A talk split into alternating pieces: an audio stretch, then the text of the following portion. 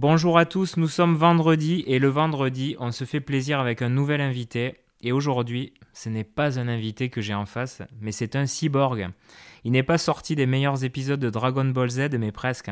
Alexandre Bouchex nous fait l'honneur de répondre à mes questions. On va bien sûr l'écouter religieusement, mais pour la petite histoire, il cumule le job de chef de projet dans une grosse entreprise française, la vie d'un ultra-trailer avec un concept à part entière, casquette verte, et depuis peu, le rôle d'animateur d'une émission de Twitch sur les sportifs inspirants. Alexandre, bonjour. Peux-tu te présenter en quelques mots? Bah écoute, euh, là t'as déjà, bah écoute, bonjour déjà, mais t'as déjà fait un bon tour. euh. en fait, j'aime bien, tu, me décris comme un énorme cumulard, mais, euh, mais ça me va bien en fait. Cumulard, il y, a- un petit aspect péjoratif avec ce mot-là. Tel que, que je le conçois moi, ça n'a pas un côté péjoratif parce qu'au final, c'est, ce n'est que remplir mon temps de vie avec plein de choses différentes, ne pas laisser de, de temps libre au sens pas utilisé du terme. Donc, donc ça, ça me décrit bien. Après qui je suis, bah, moi je suis euh, parisien, euh, j'habite dans l'Est parisien dans la réalité, j'ai 30 ans, euh, effectivement je, euh, je bosse dans une société qui s'appelle JC2Co, euh, une grosse multinationale, Euh, j'ai un job de chef de projet système d'info, donc plutôt branché informatique. Et ça, c'est pour la journée. Euh, et après, à partir de 18h, 19h, euh, j'enfile un short, je mets un t-shirt, j'enfile une casquette qui est donc verte. Et là, je deviens, euh, bah, je deviens casquette verte et je deviens ultra trailer. Ultra trailer, c'est donc de 18h, 19h jusqu'à 21h, 22h, parfois plus tard, tous les jours. Donc, c'est 2-3 heures par jour de course à pied pour pouvoir, en fait, euh, bah, quand j'en ai l'occasion, euh, généralement à peu près une fois par mois, euh, m'évader à la montagne, que ce soit en France ou à l'étranger, pour aller faire des, des courses d'ultra trail qui sont des courses d'ultra distance à la montagne. Et donc, bah, en dehors de ces deux activités-là, moi j'ai une vie, j'ai une vie, je vois mes potes, je m'éclate dans la life, j'ai pas que ça. Et, euh, et par contre, je passe pas mal de temps sur les réseaux sociaux pour partager. euh, euh, bon, je partage pas mon boulot forcément de, chef de projet système d'info parce que bon, partager des formules Excel, ça serait pas très drôle. Mais je partage voilà les bons moments avec mes potes et surtout je partage autour de la course à pied parce que parce qu'on est de plus en plus à pratiquer ce sport et, j'aime bien parler de moi, de ce qui est devenu une passion. Alors on va revenir bien sûr sur tous ces sujets au fur et à mesure, mais tout d'abord, moi la question que j'aime bien poser, c'est quel élève étais-tu à l'école? Alors ça dépend de quelle école tu parles. Alors en fait. quand tu étais petit, Euh, pour commencer. Alors moi j'étais plutôt, euh, en fait j'étais bon élève dans le sens où, euh, je vais te le décrire comme ça, c'est euh, ma mère me faisait beaucoup travailler en dehors de l'école et euh, quand j'étais en CE1 je bossais sur des livres de CE2 avec ma mère, quand j'étais en CE2 c'était CM1 et j'ai toujours eu euh, ma mère qui me poussait à à avoir de l'avance de manière à être assez à l'aise en cours. Et effectivement, je me retrouvais assez à l'aise en cours. Mais très rapidement, j'ai remarqué que être à l'aise en cours, ça permettait quelque chose. C'était euh, bah, si tu te débrouilles plutôt bien, on va pas trop t'emmerder. Ouais, Et donc j'ai compris que voilà, t'es tranquille. Et euh, j'ai un peu toujours eu cette stratégie, tu vois, c'est cette strat- euh, la stratégie du premier rang quand t'es en cours. Euh, C'est-à-dire, tu te fous au premier rang, tu participes un peu. Après, euh, on, te laisse un peu faire un peu ce que tu veux. Et j'ai eu un prof, je crois, en, en CM2, qui m'avait. C'est vraiment lui qui m'a marqué là-dessus. Et ça, tout le reste de, mon, de ma scolarité, ça a fonctionné sur ce principe-là. C'était. Et on adorait le football, et ce mec-là adorait le football. C'était euh, CM2, je vais avoir quoi, 10 piges. C'était un peu après la Coupe du Monde. C'était avant celle qui, euh, où on, a tout on s'est massacré en Corée, euh, en Corée du Sud. Donc on avait encore des espoirs, on voulait tous devenir peut-être footballeurs. On avait tous notre ballon de, de mousse. Et je me rappelle que en fait, le principe dans cette classe, c'était bah, tu termines ton exercice, tu le fais corriger par le maître, s'il est bon, tu peux descendre. Peu importe si c'est l'heure de la récré ou pas. Donc en fait, il y avait euh, un espèce de bonus à la réussite. Et le bonus, c'était le plaisir que tu, avais le droit de te prendre. Et donc, euh, donc ça, après, je l'ai appliqué tout le temps et je me suis rendu compte que euh, bah, si tu réussis, si tu restes, euh, si t'es bien gentil, bien dans le bon système, même si au fond, t'as pas forcément envie de le respecter, bah, ça passe et on te laisse faire. Et donc, j'étais ce genre de gamin. Est-ce que tu avais des rêves quand tu étais petit? Bah, je pense que ouais, on a tous des rêves. Ah, ça, ça, ça pourrait me décrire. On va plutôt partir sur les métiers, euh, sur les trucs que tu, tu remplis sur les, les, les fiches cançons là. En début d'année, on te demande euh, le nom de tes parents et qu'est-ce que tu veux faire plus tard. Et je sais que pendant un certain nombre d'années au début, je voulais faire sculpteur, Ah ouais. alors que euh, zéro artiste dans ma famille, zéro rien. Mais je crois que j'ai été inspiré par. J'avais dû regarder un documentaire sur Rodin et me dire, ok, c'est totalement incroyable de faire ça. Euh, let's go, va faire ça. Donc j'en suis pas encore l'heure. J'ai pas encore fait une seule poterie de ma vie. hein. T'es manuel Peut-être que ça va venir. Ben ouais, on verra. on verra dans les prochaines années. Ben, niveau bricolage, c'est pas ouf, mais euh, bon, voilà, pour la sculpture, je pourrais, peut-être que je pourrais faire des trucs. Et après, ça a évolué, euh, comme je disais, peut-être en mode un peu taquin, où euh, j'avais compris aussi que euh, il fallait montrer au professeur que même dans tes rêves, il y avait de l'intelligence, et il fallait montrer son ambition assez tôt pour être bien vu. pour montrer que tu étais intelligent et peut-être plus malin que les autres, il fallait le montrer tout le temps. Et dès, bah, dès le premier jour, sur ces petites fiches, après, je marquais que je voulais être ministre de l'Éducation nationale. Et, donc généralement, ça faisait vraiment les profs se disaient putain mais c'est un petit con quoi. Et, ça faisait petit con, mais d'un côté c'était un peu provocateur, mais ça restait de manière intelligente. Enfin, il sentait que quand il me posait la question derrière, mais, mais c'est vrai que tu veux faire ça? Je répondais oui, mais je répondais oui avec un sourire un peu narquois, euh, de manière à leur dire euh, non, non, en fait, je, je veux pas faire ça. C'est juste, je veux passer le message que je suis assez intelligent pour marquer ça sur la feuille. Et, euh, et donc, donc c'était pas un rêve en soi. Mon rêve à l'époque, au final, c'était de m'amuser au quotidien. Et peut-être mon rêve, c'était de me dire que plus tard, il faut continuer à s'amuser comme ça au quotidien. Quoi. Alors comment s'est passé euh, ton premier contact avec l'orientation, le moment où euh, finalement il faut commencer à exprimer euh, la voie que tu veux prendre? Je pense que ça c'est compliqué parce que j'ai un souvenir d'une conseillère d'orientation au collège. J'ai le souvenir que c'était en fait totalement naze, donc j'ai oublié ce souvenir. J'ai le souvenir d'avoir passé un des pires moments dans une salle froide avec une, petite table qui nous séparait, une personne qui avait trois bouquins et qui essayait de, tu lui disais euh, tes deux trois passions, elle regardait dans le bouquin euh, pour essayer de retrouver elle euh, ben, en face de ses passions quels pouvaient être les métiers qu'elles avaient à être proposés ou les sources qu'elles avaient à proposer et j'avais trouvé ça assez naze déjà à l'époque. Ça c'est un souvenir qui n'était pas bon, le souvenir de comment c'était géré en tout cas par le, cadre officiel. Après l'orientation, je pense que et ça, ça s'est prouvé, c'est que j'ai pas voulu surtout me fermer de porte vu que je ne savais pas ce que j'avais réellement envie de faire, je ne connaissais pas le fond de ce que je voulais faire. Euh, ce que j'ai essayé de surtout pas me faire, c'est de pas me bloquer des horizons et donc de faire ce qui m'ouvrait le plus de portes, c'est-à-dire euh, euh, bah, faire le truc le plus général et qui était le mieux reconnu d'après le système, de manière à pouvoir après derrière, une fois que j'aurais peut-être eu le temps de, de maturer mes envies, bah, de, de, pouvoir choisir vers quelle voie partir et de voilà, j'avais trop peur de trop me segmenter au départ pour pas pouvoir me réouvrir après. En effectuant quelques recherches, j'ai découvert que tu avais fait donc un bac scientifique. Alors jusque je ne sais pas où tu as trouvé ces informations-là, parce que normalement c'est top secret. L'éducation nationale, j'ai des, des entrées. Monsieur Blanquer, nous vous aurons. Ah non, peut-être que ce podcast, il sera plus euh, ministre. Ce sera peut-être toi le ministre de l'Éducation nationale. Tout à fait, d'ailleurs, pour le prochain gouvernement, sachez-le. Remaniement ministériel. Mais du coup, j'ai lu un truc euh, justement sur la dernière ligne, c'est option audiovisuelle. Alors, est-ce que tu avais déjà une idée derrière la tête? Parce que tu quand même un créatif, enfin, on va en parler après, mais est-ce que déjà il y avait quelque chose euh, là-dedans? Euh, en fait, j'adorais euh, m'exprimer, que ce soit euh, par l'envie de faire de la sculpture ou de faire de l'art plastique. J'en faisais beaucoup de perso et, et, je le montrais pas forcément trop. Et petit à petit, après, moi, je suis la génération où il y a eu YouTube, il y a eu Dailymotion. On a commencé à tous avoir nos propres caméras, à commencer à maîtriser des logiciels de montage tout seul. Et donc, on a commencé à pouvoir faire nos propres petits films sans que ça soit vraiment de la bobine de 8 mm qu'il faut couper. Et il faut avoir des gens dans le cinéma pour en faire soi-même. Donc non, c'était parce qu'on me donnait euh, la capacité de m'exprimer avec un, support qui était euh, à l'époque assez moderne, euh, le, caméscope et le logiciel de montage, et de pouvoir faire ce que je voulais là-dedans et de pouvoir le balancer sur Internet et que ça soit vu par X milliers de personnes. Bon, ça n'a jamais fait X milliers de personnes, ça n'a jamais dépassé 240 vues, mes potes et les gens qui étaient sur mon Skyblog. Mais il y, avait de ça, et l'idée en fait du, film, c'est et je le retrouve dans pas mal de choses que j'ai fait plus tard, c'est que je trouvais qu'il y avait des gens qui faisaient des trucs vachement bien en ferme euh, avec cette matière qu'est le, cinéma ou qui est euh, les documentaires, qui est l'audiovisuel. Et je trouvais qu'il y avait des gens qui arrivaient à exprimer des émotions.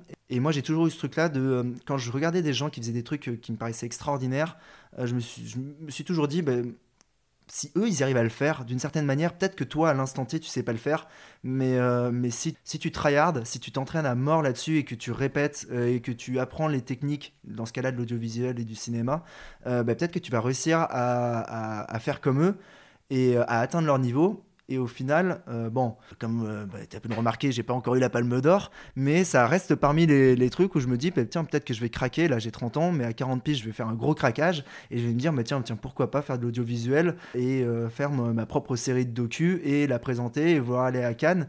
Mais pour l'instant, j'y connais rien encore. Mais je me dis que c'est possible. Je me dis que c'est possible. On a des contacts, on pourra t'aider. Alors après ton bac, tu t'engages euh, dans un cursus d'école de commerce à l'EDC. Alors pourquoi ce choix? Généraliste euh, Ouais, c'était un peu l'idée généraliste. Après, il y avait un petit côté, euh, ça s'appelait à l'époque, le nom a légèrement changé. Je crois que maintenant c'est EDC e Business School. Mais à l'époque, c'était un nom très pompeux. C'était l'école des cadres, non? L'école des cadres, puis qui était devenue l'école des dirigeants et des créateurs d'entreprises. quand quand t'arrivais, t'arrivais avec un truc comme ça, c'était ultra pompeux. Moi, j'avais jamais mis de costume de ma vie. Il fallait que je passe un entretien, un costume, cravate, etc. Enfin, on était des, des, des mini-hommes d'affaires assez ridicules. Euh, euh, j'avais l'impression de jouer au théâtre quand j'arrivais là-bas, moi. Euh, et, et, ça m'a fait beaucoup rire parce que j'ai rencontré tout un milieu que je ne connaissais pas, qui est le milieu de, de l'entreprise, de l'entrepreneuriat, du réseautage. Et je me suis retrouvé là-dedans. Et comme dans pas mal de trucs où j'y comprenais rien, bah, au début j'étais complètement noyé. Et petit à petit, j'ai vu qu'il y avait des gens qui se débrouillaient très bien dans ce milieu, qui étaient flamboyants. Et, et bah, voilà, au fur et à mesure des années, je suis devenu un pur produit des écoles de commerce au niveau du cursus académique, j'ai pas appris grand chose, mais au niveau de la vie et de, euh, de la, gestion de, de, sa vie dans une société, euh, pas forcément au sens entreprise, oui hmm. au sens entreprise, mais aussi au sens société, ça m'a appris plein de trucs sur comment être dans sa vie quoi. Donc euh, c'est euh, on le sait hein, c'est un peu des boîtes c'est des boîtes afriques hein, euh, les écoles de commerce mais moi j'en retire quand même deux trois trucs de très bien. Étonnamment les trucs que j'en sors de très bien bon OK, il y a deux trois bases sur la compta, la fisca, comment monter une entreprise etc voilà, j'ai des grandes notions, j'ai de bonnes notions de droit, euh, on garde les langues, ok. Mais le truc que ça m'a le plus appris, c'est par exemple la vie étudiante et les associations. Moi, le truc que j'ai, quand je dis le meilleur truc que j'ai fait en école de commerce, c'est le BDE. Euh, mais c'est non, mais au sens où vraiment, techniquement pratique, euh, ben moi en quatrième année, j'avais, j'étais président du BDE et j'avais un budget de ah, on devait être à quoi 150, 200 000 balles à gérer. Mon argent de poche à l'époque, c'était 50 balles peut-être par mois. Euh, et pourtant, j'avais euh, bah, une mini-société avec 200 000 balles, avec des responsabilités juridiques, avec euh, le fait de devoir représenter en plus cette société face à 3000 étudiants avec un micro tout seul. Et donc voilà, voilà, voilà ce que j'ai appris. Voilà. Ce qu'il faut dire aux gens, faites une école de commerce pour faire le B2, pensez-y bien. L'associatif, les enfants. Exactement. Alors, à la sortie de tes études, tu entres chez JC Deco, un grand nom de l'affichage français, hein, une, grande entreprise française, et tu y entres comme assistant chef de projet. En 8 ans, tu gravis euh, les échelons et tu deviens chef de projet système d'information. Est-ce que tu peux nous décrire un peu ton métier et finalement ce qu'est ta journée type, ce que tu fais au quotidien? Alors, ma, en fait, mon boulot, euh, chef de projet système d'info, système d'information, en fait, c'est tous les logiciels, on va le dire comme ça, tous les outils informatiques qui, euh, dans une boîte, permettent que la boîte fonctionne, c'est-à-dire que la permettent, ça permet de euh, réserver le stock, de gérer toute l'analytique, d'éditer des factures, des contrats, tous les logiciels informatiques qu'une entreprise peut avoir besoin. Et moi, mon boulot plus précisément, c'est auprès du commerce, euh, des fonctions commerciales de JC Deco. Donc, euh, je vais avoir 300 à 400 euh, équipes commerciales, peut-être individus, équipes commerciales chez JC Deco. Et eux, leur métier, c'est de vendre des espaces pubs. Et moi, mon métier, c'est d'optimiser leur métier à eux. D'accord. Donc, pour optimiser leur métier, ça sous-entend de bien connaître comment eux ils travaillent, donc de, grosso modo un métier d'audit, d'empathie, de, se mettre à leur place pour bien comprendre comment ils travaillent, identifier tous les endroits où ils perdent du temps, euh, où euh, il y a des choses qui ne sont pas efficaces, et industrialiser ça, soit par du process, soit par des outils. Donc quand c'est du process, bah, c'est de la conduite du changement à expliquer que bah, quelqu'un, je euh, je sais pas, l'enveloppe, il a toujours appris qu'il fallait la plier comme ça pour pouvoir bien l'envoyer.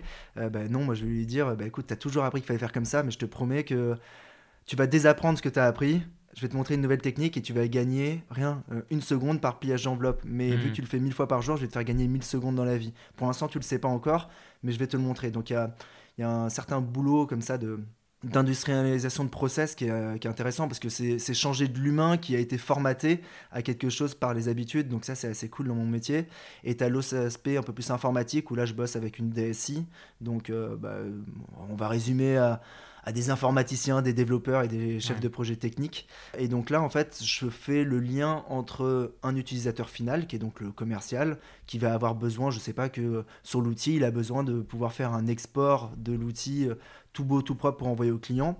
Mais s'il l'exprime avec ses mots directement auprès du développeur, le développeur va pas le comprendre. Euh, et vice-versa, quand le développeur va lui proposer des solutions, le commercial va pas comprendre le langage du développeur. Donc moi, je fais un peu le lien, je fais de la coordination entre les deux. Donc c'est ça euh, mon boulot, euh, mon boulot au quotidien. L'échelon, c'est euh, bah, voilà, j'étais assistant sur des projets où c'était plutôt géré par d'autres personnes. Et maintenant, en fait, c'est là où ça ça recolle presque avec ma formation qui est très branchée entrepreneuriat. C'est en fait, je fais presque de l'intrapreneuriat maintenant chez, chez Deco, au sens où euh, bah, je, peux arriver, identifier euh, quelque chose qui ne va pas dans le process, qui ne va pas dans le métier, quelque chose qu'on pourrait améliorer, qu'on pourrait industrialiser via un outil, proposer ma, solution complètement et, euh, et, faire exactement comme si j'étais une mini-société à l'intérieur de la société qui allait mettre en place le logiciel dans les différentes divisions. Donc c'est très loin de la course à pied, comme tu peux le voir. Et justement, on va passer à ta deuxième vie. Alors ça y est, il est 18h, on enfile le short. Euh, et, j'ai lu en fait dans beaucoup d'interviews que tu avais bien profité de ta jeunesse et des soirées étudiantes justement. Tout à fait. D'ailleurs, euh, c'est toi qui en parles. Hein. Euh, je l'ai découvert dans tes interviews à toi. j'ai même vu quelques photos où tu devais faire bien 10 kilos de plus.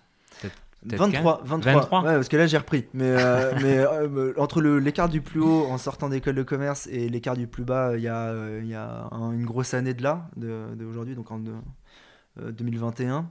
Ouais, j'étais en gros, j'étais à 83-84 en sortant d'école de commerce pour 1m75. Euh, Là, on est sur l'instant mensuration. Hein. Ouais, mais c'est très important pour toutes les femmes qui nous écoutent. Mais pour les hommes aussi, attends, les gens sont aussi intéressés, les mecs sont aussi intéressés par ça, euh, encore plus. C'est pas faux, c'est pas faux. Ben, ne serait-ce que pour la comparaison, vous vous rendrez compte que j'ai un physique de lâche, quoi, c'est tout.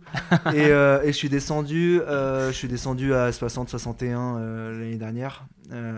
Donc c'est l'écart de poids. Et donc effectivement, quand je suis sorti d'école de commerce, bah, je suis sorti avec, euh, avec 5 années de fiesta dans, dans, les pattes et 5 années de malbouffe et, euh, et, euh, et, un corps qui était visuellement fatigué, on va dire. moi, je me détestais pas à l'époque, ça m'allait bien en plus d'avoir deux, trois petites rondeurs et tout.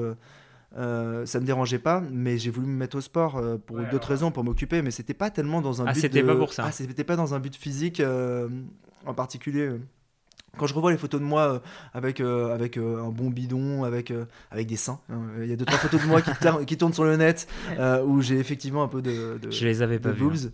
ben, ben, ben ça, ça, me dérangeait pas trop quoi et, et je me détestais pas à l'époque j'avais pas de, de, rejet de mon corps par rapport à ça moi j'ai pas ce truc de j'ai peut-être un manque de confiance en moi sur certains trucs, mais alors sur, sur mon corps, j'ai bien compris qu'on s'en fout. Quoi. Un corps est un corps. Et du coup, c'est quoi le levier qui te met au sport?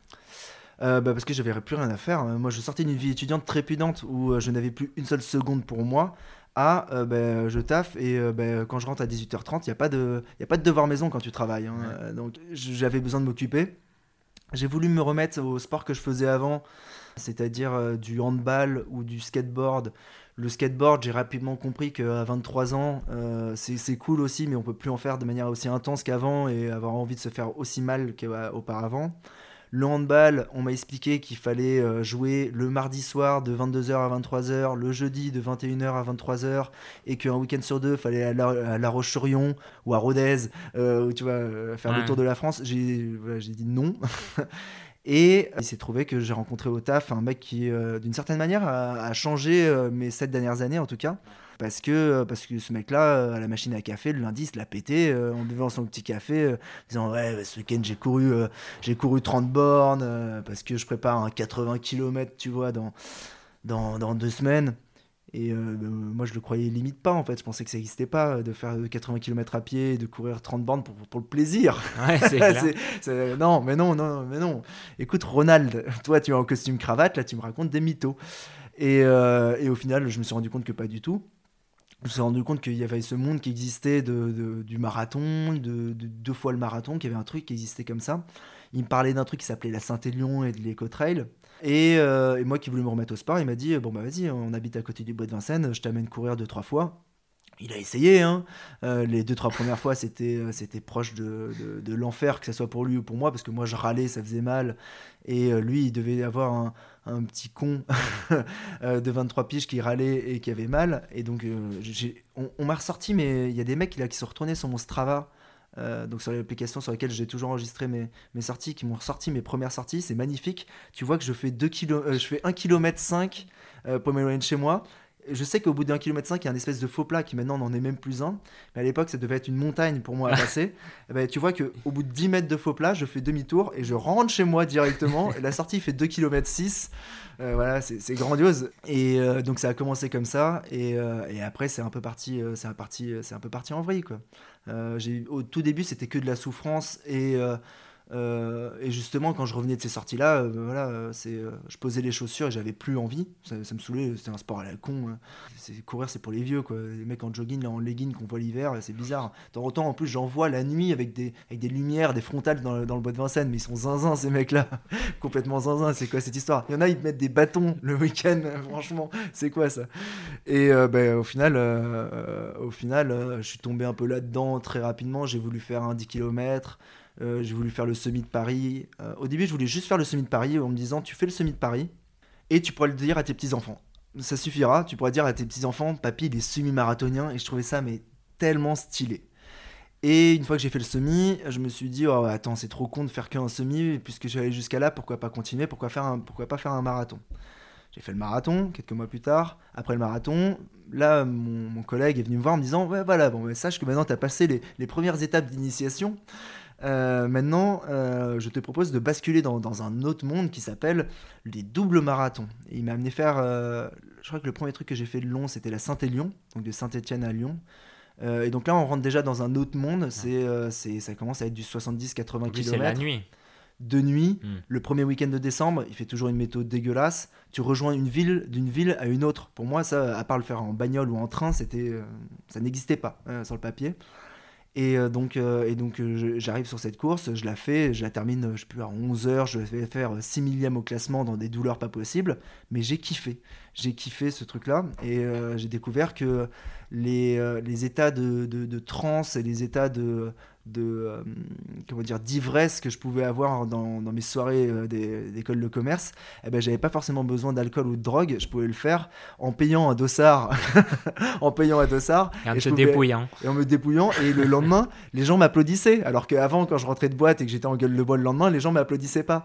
Et donc euh, donc en plus il y avait une espèce de, de notoriété sociale à faire ce délire. Et donc ça m'a encouragé à continuer et j'étais un peu là-dedans comme ça au début. C'est moi, j'ai découvert, j'ai découvert un, univers euh, incroyable et fabuleux dans lequel je pouvais m'évanouir, euh. Non, heureusement, m'épanouir et découvrir euh, des, choses que jamais que j'aurais pensé qu'elles existent.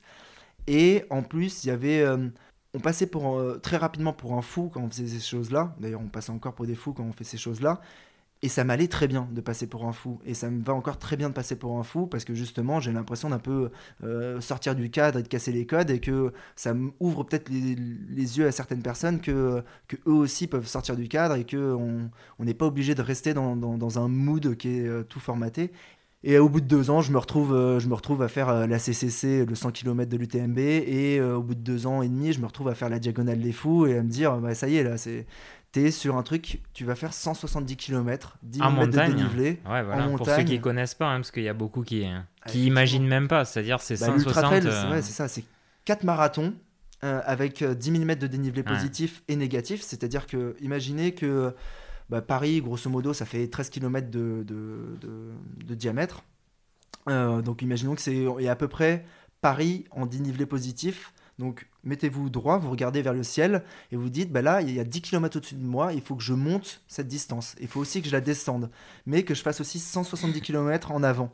Et donc ça, c'est voilà, on fait ça, avec des racines, avec Voilà, c'est ce que j'allais dire, avec de, du, de la caillasse, avec tout ce qui est avec. La météo aussi, parce que bon, voilà, hein, euh, c'est la, la, montagne, et donc euh, il y a cet aspect, euh, cet aspect météorologique qui peut rendre le truc plus compliqué. Et tu fais ça sur euh, euh, bah, l'île de la Réunion, dans une course qui s'appelle la Diagonale des Fous. Rien que le nom, normalement, il impressionne. Et euh, bah, tu es au départ de ça et tu te dis, mais qu'est-ce que je fous là Qu'est-ce que je fous là? Il y a deux ans, moi, j'étais, je savais même pas que le marathon, ça existait. quoi. Et, et, tu prends le départ de ce truc-là, tu te prends la plus grosse claque de ta vie, t'en ressors changé, tu relativises plein de problèmes après, c'est-à-dire des, des, choses qui étaient des problèmes, une fois que tu vis des, des expériences de vie comme ça euh, ben, n'en sont plus, les problèmes n'en sont plus, donc euh, ça te fait grandir d'une certaine manière. Et il y a un petit côté sportif, et pour moi, la, voilà, ce premier ultra, euh, il se passe bien, je fais un top 100, et je deviens un petit peu le... Tiens, il y a un Parisien là qui a fait top 100 sur sa première diag, Et on commence à, un peu à me regarder et j'ai des sponsors qui arrivent avec Salomon ou Sunto qui commencent à, se dire ah bah tiens il y a un petit parisien là qui, qui, est en train de, faire un truc. Et tout ce truc là se met en, se met en branle et j'accompagne le, mouvement. Donc donc c'était un plaisir dès le début et ça l'est encore maintenant 5 ans après. C'était déjà il y a 5 ans alors justement, pour ceux qui ne te connaissent pas, parce que à côté du trail, tu as lancé carrément il y a quelques années un blog, une page Insta du nom de Casquette Verte. Donc Casquette Verte parce que tu portes toujours le même modèle euh, en course, mais aussi chaque jour tu partages euh, sur les réseaux sociaux euh, ben, quelque part ton parcours avec une photo de, de la casquette dans l'environnement. Donc aujourd'hui, tu as quand même 30 000 personnes qui suivent ton parcours. C'est remarquable. Est-ce que euh, c'est un magnifique coup marketing ou c'est un pur hasard? J'adorerais pouvoir dire, euh, écoutez, j'avais tout prévu. J'avais tout prévu. Effectivement, je suis un génie en fait. Euh, j'adorerais pouvoir dire ça, mais, mais pas du tout en fait. Pas du tout. c'est je pense que d'une manière, voilà, d'une manière euh, subconsciente, euh, peut-être que, peut-être que c'était marketé parce que oui, j'ai fait des études de marketing et, euh, je sais comment ça marche et, et je sais comment communiquer. J'ai appris à communiquer via mes cours, mais aussi via le BDE. Certaines manières, peut-être que, peut-être que oui, sans m'en rendre compte, c'était, c'était bien construit mais c'était pas souhaité. En fait, c'était pas souhaité, ça a démarré. Euh, casquette verte, ça vient de, du fait que bah, euh, voilà, j'étais président, j'organisais des week-ends d'intégration dans lesquels on donnait des casquettes aux participants. Et euh, bah, la logistique, elle se faisait chez moi dans ma chambre. Et j'avais un carton, d'ailleurs, il était dans la cave. Parce que mes, parents en avaient marre de voir les cartons du BDE dans ma chambre. Était dans la cave. Et quand j'ai commencé à courir, euh, j'avais ce truc de. Euh, pour moi, la course à pied était un peu reliée à la casquette du fait de, de Forrest Gump avec sa fameuse casquette rouge. Et euh, donc, de manière subconsciente, j'ai dû me dire bah, tiens, il faut peut-être une casquette pour courir.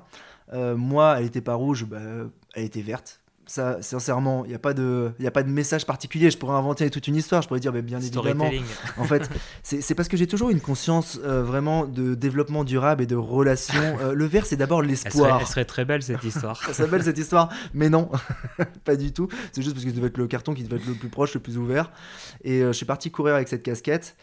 Euh, et, c'est devenu un gris-gris très rapidement, mais c'est euh, devenu plus voilà, quelque chose sur lequel j'ai commencé à communiquer autour, parce qu'au début, je communiquais comme n'importe quelle personne qui découvre la course à pied et qui a, qui a son Instagram ou qui a son réseau, et qui, surtout à l'époque, maintenant un peu moins, parce qu'on se protège un petit peu plus, euh, on est moins idiot et moins euh, novice par rapport au réseau, mais à l'époque, euh, n'importe qui qui partait faire 8 km, il était content de, à la fin, mettre un petit selfie de lui transpirant, pas beau, rouge comme une, comme une patate, en disant no pain, no gain, enfin bon, le, classique de, tout ce qu'on veut plus voir maintenant.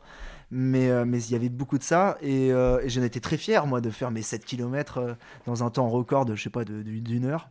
Et j'ai eu une pote qui, au final, euh, d'une certaine manière, elle aussi, elle a changé un peu ma vie là-dessus. Euh, parce qu'elle euh, m'a dit, mais j'en peux plus de voir ta tronche, quoi. T'es ridicule, arrête ça tout de suite. Et le, le, lendemain de ça, j'ai eu le, je sais pas l'idée, je sais pas à quel moment ça, a dû me passer. J'ai dû me dire, bah tiens, attends, pour la taquiner, plutôt que de, poster ma photo, ma tronche, je vais prendre la casquette, je vais la poster par terre et euh, on va mettre les petits trucs Strava avec les distances pour garder quand même un peu cette fierté de, faire, de, faire, de faire de la course à pied et de montrer un peu qu'on est, le, qu'on est le plus fort, ou du moins qu'on se bouge. Et en me disant, euh, bah, personne ne peut en vouloir une casquette. Et, euh, et, ce truc-là est resté. et petit à petit, c'est créé donc un blog sur lequel je faisais les récits de mes courses, qui était à la base pour mes grands-parents, pour qu'ils puissent lire ce que, ce que leur petit-fils faisait. Et bah, ça a intéressé plein d'autres mondes. Et puis les résultats venant, les gens ont commencé à entendre parler d'un truc qui s'appelait Casquette Verte. Hmm, c'était pas Alexandre Bouchex, c'était Casquette Verte. Et euh, c'est, oh non, mais Casquette Verte, oui, c'est un, coureur parisien qui fait des trucs. Il a fait la Diagonale des Fous, mais il, fait, s'entraîne à Montmartre. Donc il y a une espèce de légende qui s'est créée autour de ce truc-là. Et petit à petit, je sais pas que j'ai commencé à en jouer, mais en fait, c'est comme à chaque fois, c'est j'avais ce jeu dans les mains et, euh, et c'était c'est tellement cool de pouvoir en jouer et de pouvoir s'en amuser et euh, étant donné que c'est pas mon métier, euh, étant donné que c'est que de la côté, je peux en faire ce que je veux. Et, euh, et, si ça doit disparaître du jour au lendemain, je peux le faire disparaître, c'est pas grave. J'ai le droit de vie ou de mort sur ce truc-là. Donc, donc d'une certaine manière, voilà, je, je, me sens tout puissant par rapport à ma petite casquette. Et je trouve ça cool. Et ça a un côté pseudonymat qui est aussi pratique.